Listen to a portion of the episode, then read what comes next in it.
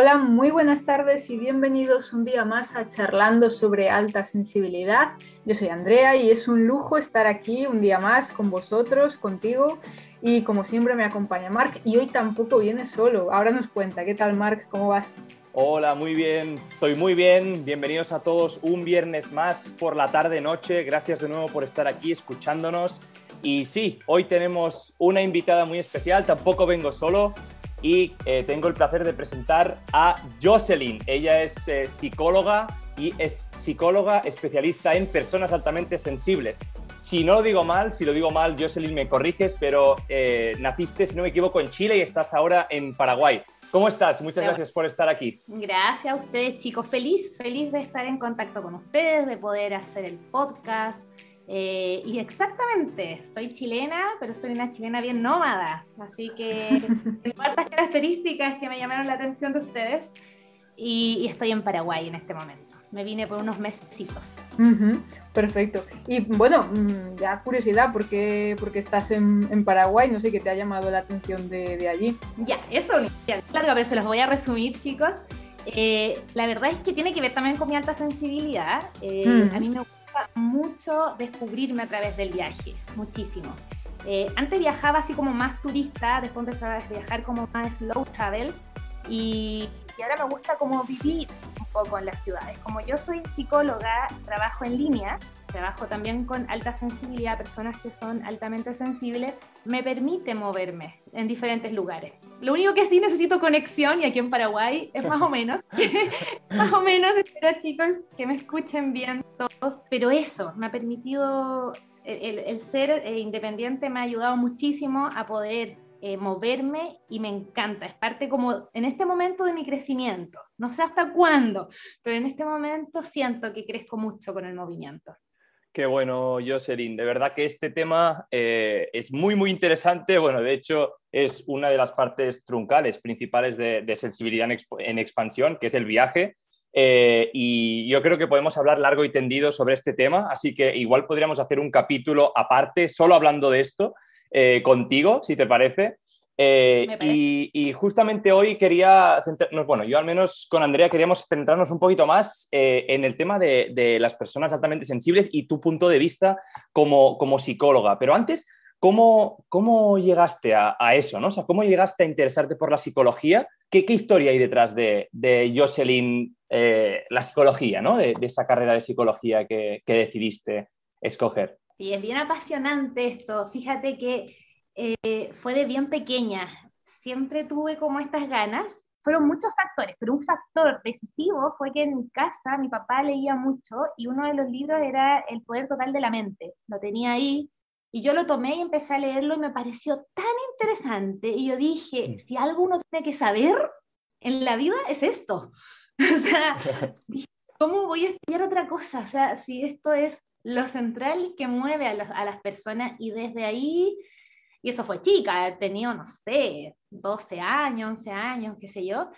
Y de ahí como que me empecé a dar cuenta que sí, que todos necesitamos un buen manejo, que a mí me llama mucho la atención y que a mí me gusta. Me gusta, soy bien friki, me gusta estudiar mucho, eh, suelo hacer diplomado, siempre estoy como en curso y, porque es algo que me nace, es una curiosidad que me encanta y lo trabajo mucho en mí. Yo soy mi principal paciente, ¿eh? no crean que yo tengo así como eh, todo resuelto y que no, soy mi principal paciente, siempre tengo ganas de hacer cambios en mí, de, tengo, metas, tengo crecimiento y me la, me la vivo ahí investigando.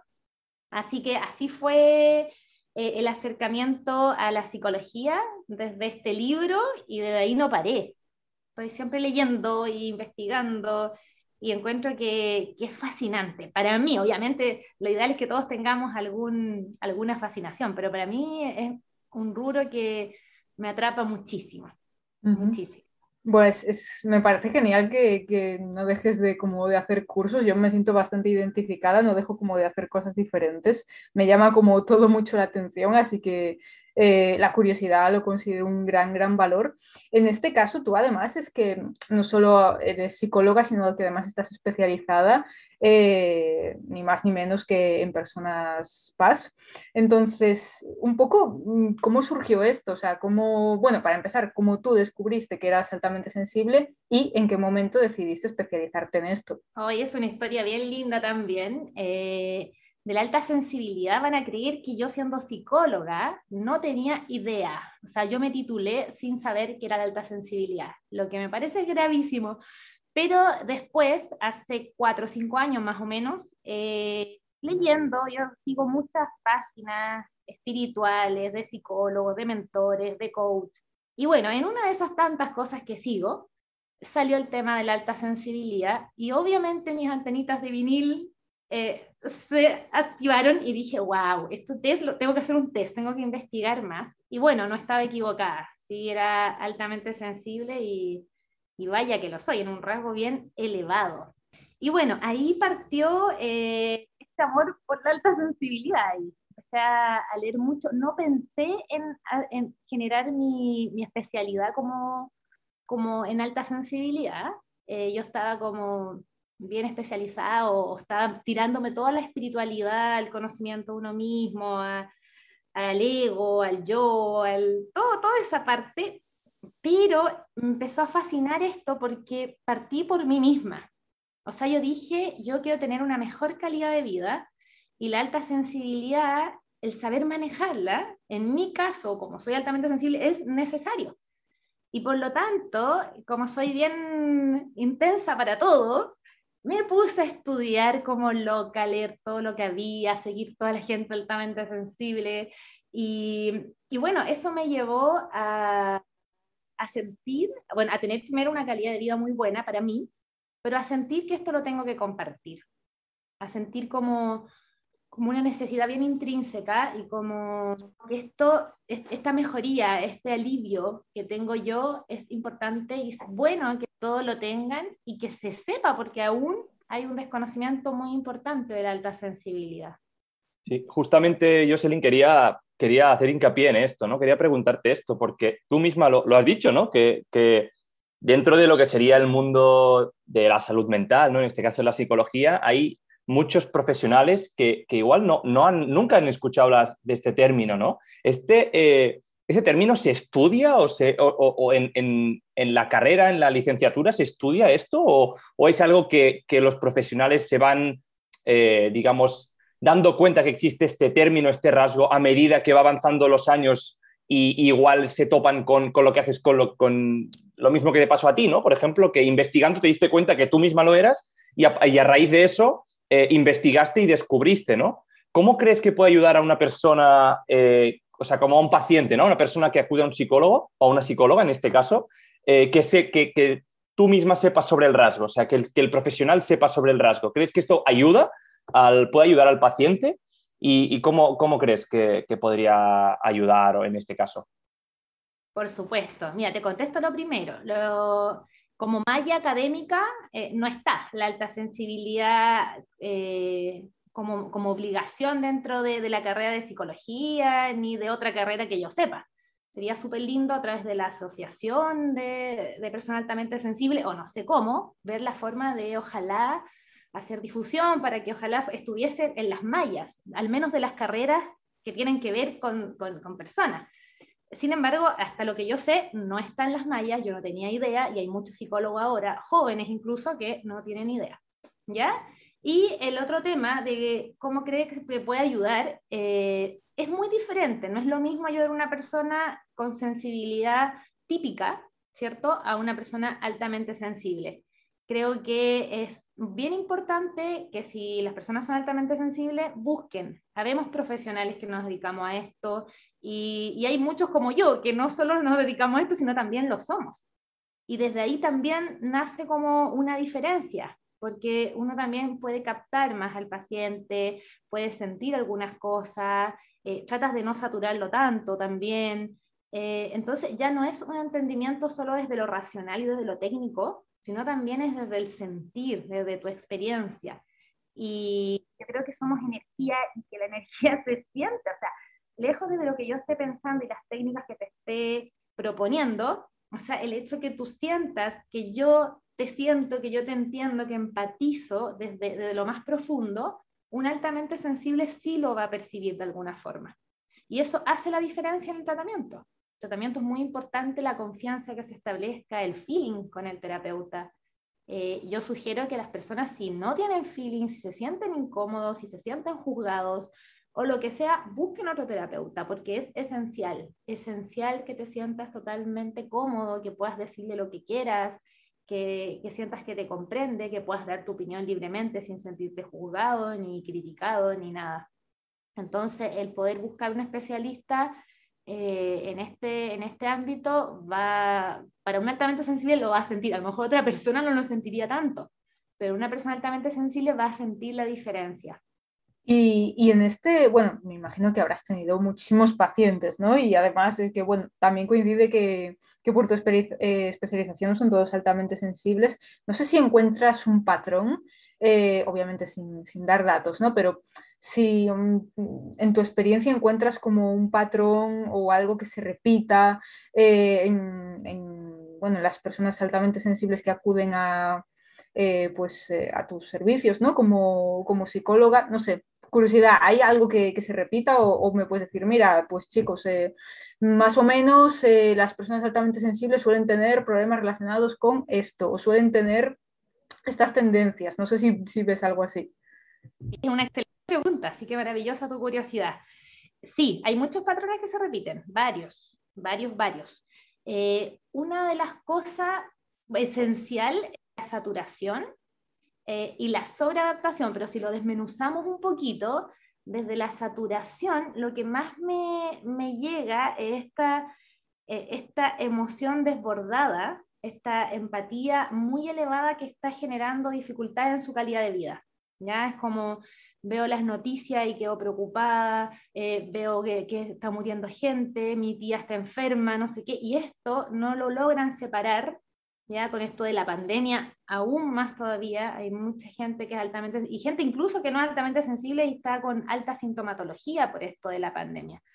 Eh, un altamente sensible es más probable que lo sienta. Entonces hay mucho recurso, hay mucho recurso que hay que trabajar. De hecho, para una persona altamente sensible no es muy recomendable que vea noticias ni esas cosas. Yo no veo hace muchos años. Eh, porque se va, va, a haber una línea ahí que le va a costar un poco separar. Entonces se observa mucho eso, el como que se llevan los problemas, como tenemos un procesamiento más profundo en la información. Además, ese problema no es que solo lo transportan, sino que lo profundizan. Es como, bueno, ¿qué va a pasar? ¿Y si se muere tal persona? ¿Y quién va a cuidar a mi abuela? ¿Y cómo nos hacemos cargo? Y como que empiezan a profundizar lo, de los para qué, de los por qué, y se tienden a quedar pegados lo que es bastante importante de, ayudarlos en y de ayudarnos, porque yo también soy parte. Y lo otro que es súper común y, wow que es común y que a mí me pasa todo el rato, es esto de, la, de empatizar tanto y de no tener cuidados en la puesta de límites. ¿ya? A la sobreadaptación, sobre todo en términos relacionales eh, con personas, ya sea del trabajo, sobre todo en relación de pareja, un altamente sensible es muy probable que ceda más en su relación de pareja. Que le dé pena, que diga, pucha, ¿para qué pelear? Que, ¿Me entiendes? Porque no, quiere tanto estímulo, entonces como que vaya cediendo. Y ese, ese ceder muchas veces ya es empieza a ser tan crónico que ya la relación no es un 60-40, que a lo mejor no generaría, no generaría tanto problema, sino que el ceder ya es un 80-20.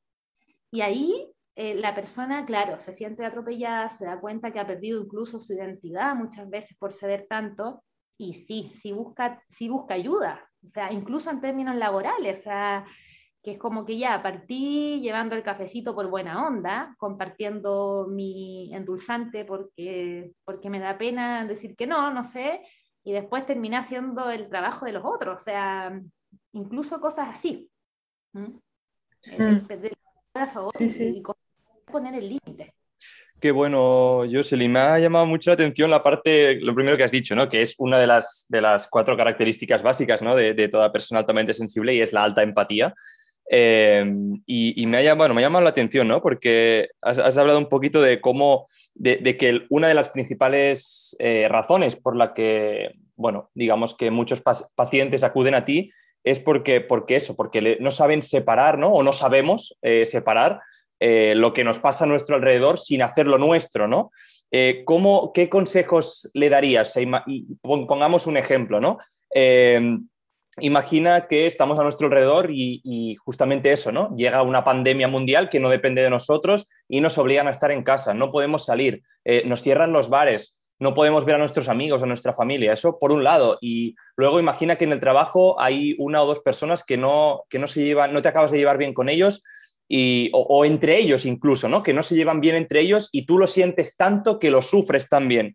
¿Qué le dirías eh, a una persona que le pasara eso? O sea, ¿qué le dirías a una persona que viniera a tu consulta a ti para, con, su principal problema de no saber separar eh, lo que le pasa a su alrededor y no necesariamente siempre que sea algo propio, sino que a veces incluso afecta tanto el entorno eh, que le afecta como propio? ¿Qué le dirías a esa persona?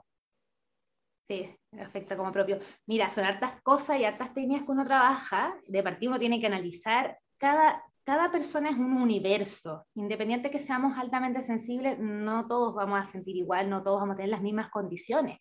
De hecho, ni siquiera todos tenemos las mismas condiciones de evitación del, estímulo. Hay gente que no lo puede evitar porque por condiciones económicas, lo que tú quieras. ¿ya? Entonces hay que estudiar muy bien ahí, no ser tajante, no decir, bueno, se sacan los estímulos y punto. No, porque no es así de fácil. Mucha gente eh, tiene un, lenguaje interno también, ¿cierto?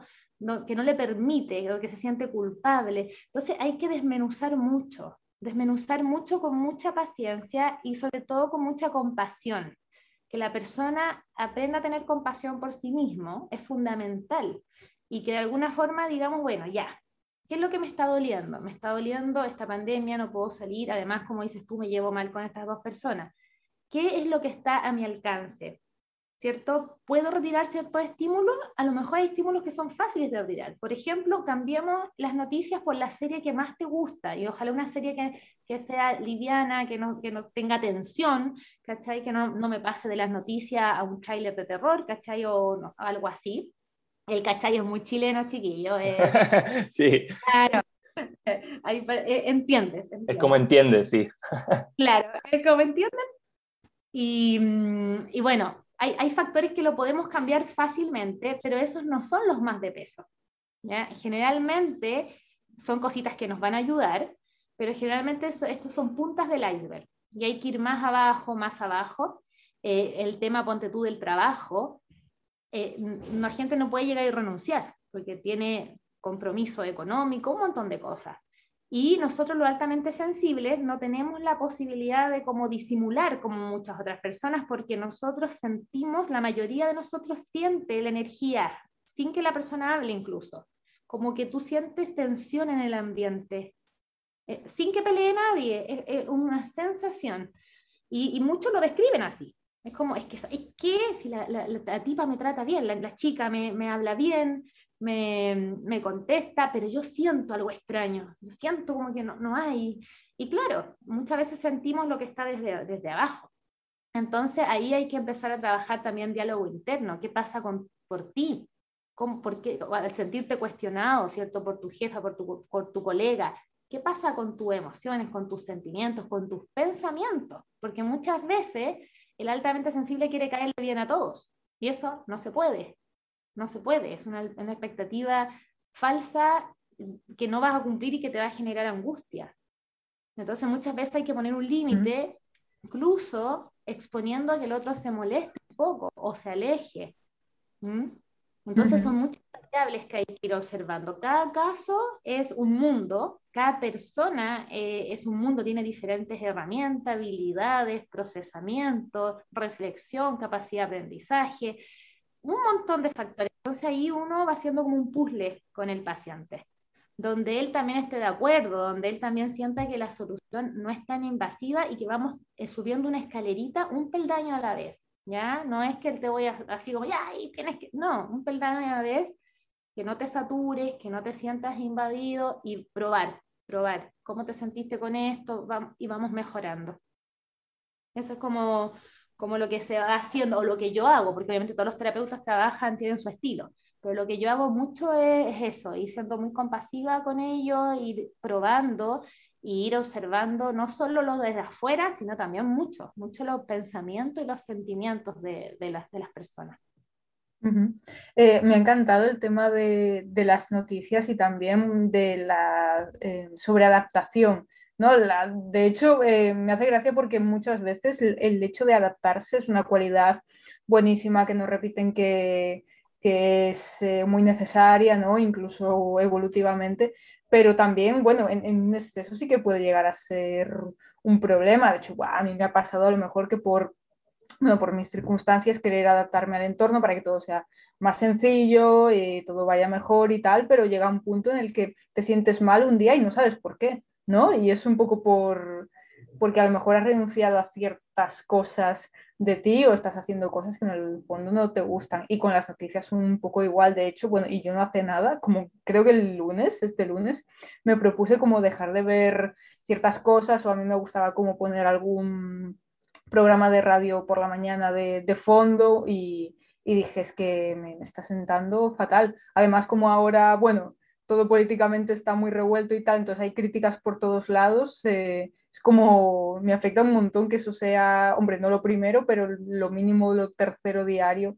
que escucho sí que, sí que afecta, así que es súper súper interesante ver hasta qué punto el entorno te, te, puede pues afectar a tu, a tu día a día y, y eh, estar tanto, formar tanto parte de, de, tu estado de ánimo. No sé, bueno, ya que has hablado de, de ti, Jocelyn, no sé hasta qué punto eh, tú tienes tus propios métodos para, para estar, pues eso, más tranquila, eh, para lidiar un poco con, con, la alta sensibilidad, que a veces no es fácil. No sé si tú tienes alguna, no sé, algún método así mágico que nos puedas compartir.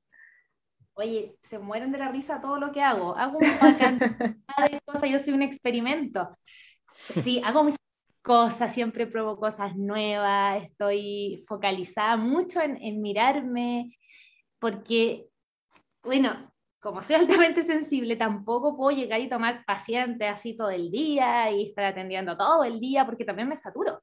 Entonces, lo que yo hago y que es una invitación así como a todo, el primero el autoconocimiento y la, la autoobservación es mágica y poderosa. El hasta dónde para mí es cómodo, ¿ya? O sea, yo amo lo que hago, me encanta, para mí los pacientes son maestros también, no solamente siento que yo les ayudo, no, siempre siento que algo me llevo de ellos. Eh, sin embargo, eh, tampoco puedo estar atendiendo todo el día, aunque me genere más recursos, aunque sea lo que sea. ¿Ya? Es, no, o sea, tengo un número máximo, tengo, tengo muchas cosas como, como observadas. Y, también yo le, recomiendo mucho a la gente, o sea, si ustedes son independientes o si, o si tienen la opción de moldear, pregúntense hasta dónde, cómo, cuál es la forma que más me acomoda a mí.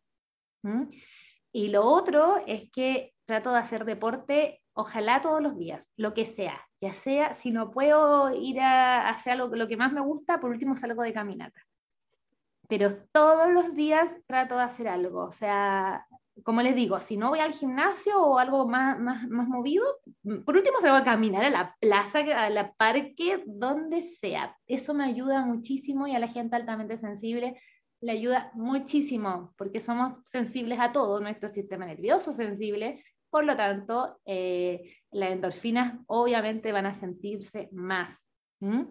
Y generalmente busco algo que para mí sea grato, ¿ya? Aunque yo sé que para mis músculos es bueno hacer pesas, no disfruto tanto la pesa, pero sí disfruto bailar, me encanta ir a zumba.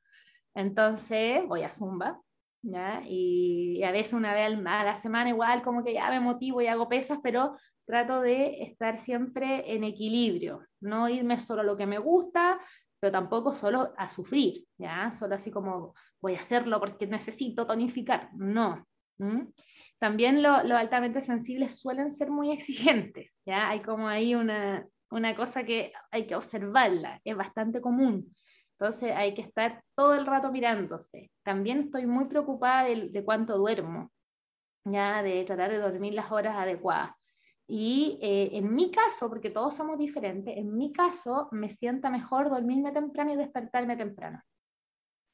Ando mucho más descansada, ando mucho más alerta. Eh, en las mañanas, ay, esto es súper clave, clave para todos nosotros. Tenemos que tener espacios donde hayan bajos estímulos. Y eso significa, ojalá, silencio.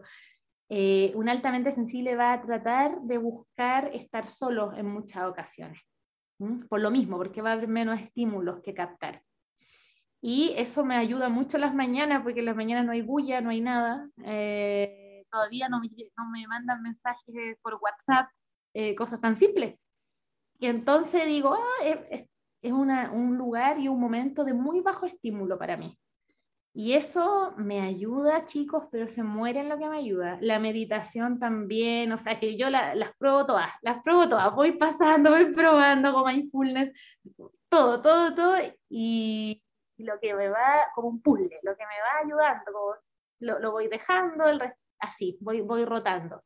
Pero siempre con mucha conciencia, siempre con mucha autoobservación, con mucho cuidado y con saber mis falencias también. Pues. Yo sé que me sobreadapto, yo sé que me cuesta decir que no, yo, sí que, yo sé que tiendo a complacer, entonces me, me estoy como mirando siempre. Qué bueno. Eh, me ha gustado, bueno, todo, creo que, bueno, ahí tenemos un montón de herramientas que podemos ir aplicando, eh, si no todas, algunas de ellas, que, que, bueno, siempre está bien empezar por algunas y no hacerlas todas, por ejemplo, eh, porque luego pasa que nos, nos frustramos, ¿no? Cuando pasamos del 0 al, al 100, muchas veces nos quedamos atascados en que es, complicado, hay que ir añadiendo los hábitos poquito a poquito a nuestra vida y al final se van a convertir uh, con algo automático, ¿no? Y un poquito lo mismo con lo que decías de, del deporte, Jocelyn, al final... Eh, el mismo ejemplo de las pesas y, ir a zumba, ¿no? Es, es mucho más fácil que, quieres hacer deporte si es algo que te gusta. Si empiezas, eh, si empezamos, ¿no? Ya globalizo, a mí también me pasa, ¿no? A mí no me gusta nada ir a correr, por ejemplo, no me gusta. Y yo sé que me va muy bien porque me relajo, porque luego trabajo mejor, etcétera, etcétera. Pero eh, siempre lo acabo dejando por eso, ¿no? Porque eh, como no te gusta, siempre te viene el pensamiento a la mente de, o sea, yo no quiero ir a correr ahora, ¿no? En cambio, sí que me gusta jugar al pádel, por ejemplo, ¿no? Eh, y claro, cuando puedo organizar un partido de pádel estoy feliz siempre, ¿no? Y claro, eso es mucho más fácil de hacer algo que te gusta y luego añadirlo como un hábito, ¿no? Porque ya no te cuesta tanto esfuerzo y es mucho más fácil no, no dejarlo. Ya para terminar, Jocelyn, quería eh, lanzarte una última pregunta que creo que es, bueno, eh, que es muy interesante y daría incluso para, para otro capítulo, ¿no? Eh, desde tu punto de vista, ¿un psicólogo debe mostrar sus emociones o, debe permanecer como, como, una autoridad, como el que más o menos guía o, o no guía, sino como que dirige de forma un poco más estricta? Es decir, a ver si no sé si me he explicado bien. Eh, la pregunta un poco así, como un psicólogo, ¿debería mostrar sus emociones al paciente o, mejor no? Qué divertida, una pregunta bien curiosa. Mira, eh, hay, como todo en la vida, hay un equilibrio, ¿ya? Ese terapeuta que tú le estás contando que el año pasado hubo algo gravísimo que tú que tu señora falleció en un accidente automovilístico y él está muy con su, con su lápiz y mirando la hora, o sea, tú no te vas a sentir acogido. Pero el terapeuta que tú le cuentas eso y se pone a llorar, tampoco es muy bueno porque te va a desconcertar un poco.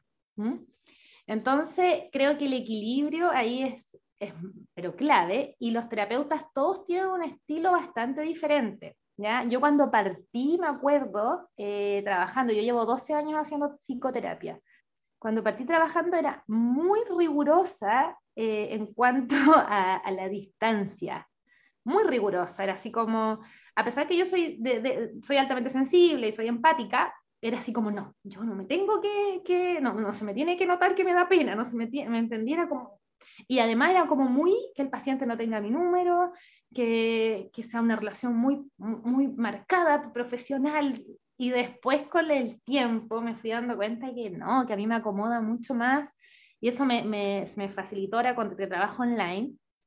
Eh, se me facilita mucho más el contacto humano, o sea, eh, el poder mostrar, si bien no desbordarme, pero también el, ser más transparente, estar más cercana. O sea, yo ahora la, gente tiene mi WhatsApp, o sea, obviamente con los límites, le digo, no, no me vaya a contar la historia de su vida todos los días, no, pero tiene mi WhatsApp por si acaso tiene una pregunta puntual que me quiera mandar un audio, a mí no me molesta de repente revisarlo.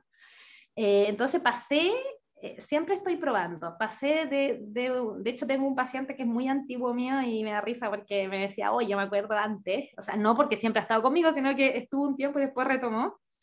Y me dice, yo me acuerdo antes que era así como todo, todo, todo distanciado y ahora no, ahora es como que siento que para los altamente sensibles, como yo estoy trabajando ahora con ese nicho, eh, es, muy, es muy valioso el que uno sea cercano a ellos sin ser desbordado, sin ser el amigo tampoco y sin ser eh, eh, que, esto me traspase y que de alguna forma termine yo muy triste por la situación del otro.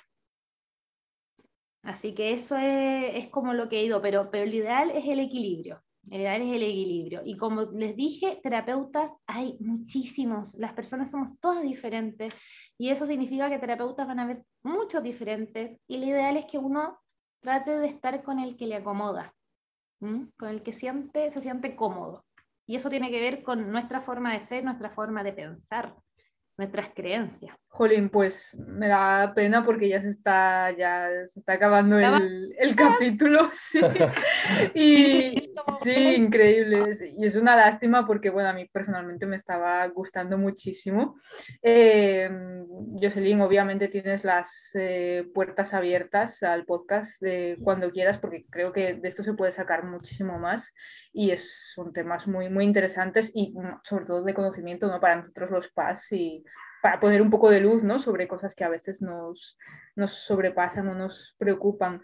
Em, yo, bueno, por mí simplemente darte las, las gracias por, por, haber venido y darnos todo tu, tu, conocimiento. Me gustaría ahora que te despidieses con, no alguna frase o alguna palabra que para ti sea importante y, y ya le dejo paso a Marc también para que, que te comente un poquito cómo, cómo lo ha vivido.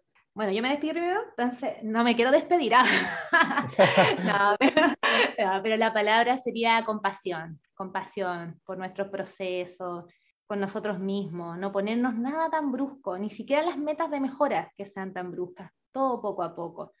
¿Ya? Eso es súper importante, porque si no nos vamos al otro extremo y, también pasa mucho que nos exigimos y, nos vamos como un péndulo, de un lado al otro. Entonces hay que tener como mucho cuidado. Eh, y lo otro que me gustaría decir cortito, que yo creo que después igual lo voy a decir cada vez que pueda, que traten de difundir. Para mí fue un antes y un después saber que era altamente sensible, descansé de muchas cosas que yo misma me hacía como juicio y después seguramente vamos a tener la, la oportunidad de profundizar en eso. Traten de difundir, traten de, si ven que una persona es su familia, mándenle un test, mándenle la información. No es necesario que ustedes digan que lo son, ojo con eso, eso da para otro podcast. Eh, va para otro podcast porque yo hay, malas experiencias con eso, así que tengan cuidado a quién le dicen. Sin embargo, traten de difundir el rasgo como tal, que la gente sepa que lo tiene, porque hay muchos malos diagnósticos, hay mucha historia triste por personas que no saben que son altamente sensibles y no saben manejar el rasgo y tienen desenlaces, eh, la verdad es complejo, complejo. Así que tratar de, poder decirlo a todos los que podamos, que, que haya información de esto. Qué bueno. Bueno, nosotros, Jocelyn, vamos a seguir difundiendo el rasgo, vamos a seguir eh, compartiendo todo esto porque al final es un poco lo que, lo que dices tú, ¿no? Al final, eh, yo a nivel personal, desde que empecé con este proyecto, eh, ha habido un montón de personas, muchísimas personas eh, que han descubierto el rasgo porque yo estaba haciendo este proyecto, ¿no? Es como, ¿qué, qué es eso que estás haciendo? Y, les digo y les comento un poco, bueno, hablo de este rasgo, de, que es un rasgo de personalidad, y luego mucha gente, ha habido varias personas que se han dado cuenta del rasgo a través de, este proyecto, ¿no? Y eso me enorgullece y, bueno, y, con Andrea vamos a seguir, y contigo también, Jocelyn, vamos a seguir todos eh, difundiendo este rasgo para que pueda llegar a mucha gente y ojo con, eh, no como etiqueta, no para poner límites, sino para abrirlos, para ayudarnos a, avanzar. Y bueno, de nuevo, Jocelyn, ha sido un auténtico placer. Si Eh, seguro que vamos a hacer alguna cosita más, algún otro capítulo que ha quedado muchísimos temas pendientes hoy en el, se han abierto muchos temas nuevos y gracias a, nuestros oyentes que estáis otro viernes más aquí escuchándonos, eh, hablando de psicología y, alta sensibilidad. Para terminar, Jocelyn, dinos dónde podemos encontrarte, si hay alguno de nuestros oyentes que, le, gustaría eh, venir contigo a terapia, que le gustaría estar contigo a terapia, ¿dónde, dónde puede encontrarte? Cuéntanos. Sí, me pueden escribir por Instagram o agregar, es Vidas en Disfrute. ¿Ya? Ahí, ahí también es un, cuento, a mí me gusta mucho el disfrute, entonces creo que, te juro mucho, mucho, entonces creo que esa es como mi misión de vida, ayudar a que la gente disfrute, disfrute su vida, eh, entonces por eso le puse así, vidas en disfrute, pero igual ahora quiero hacer un Instagram más focalizado, alta en sensibilidad. Así que después les avisaré, pero me pueden agregar todo, me pueden preguntar, si quieren sesión me mandan un interno para ver una hora, etc. Y, bueno, el internet mágico nos une mucho. Qué bueno. Qué bueno, agradecidos, estamos muy agradecidos eh, y disfrutando, os dejamos a todos hoy aquí, otro viernes más y nos vemos el próximo viernes. Muchísimas gracias, Jocelyn, gracias a todos nuestros oyentes y nos vemos muy pronto. Adiós. gracias. Chao, chao.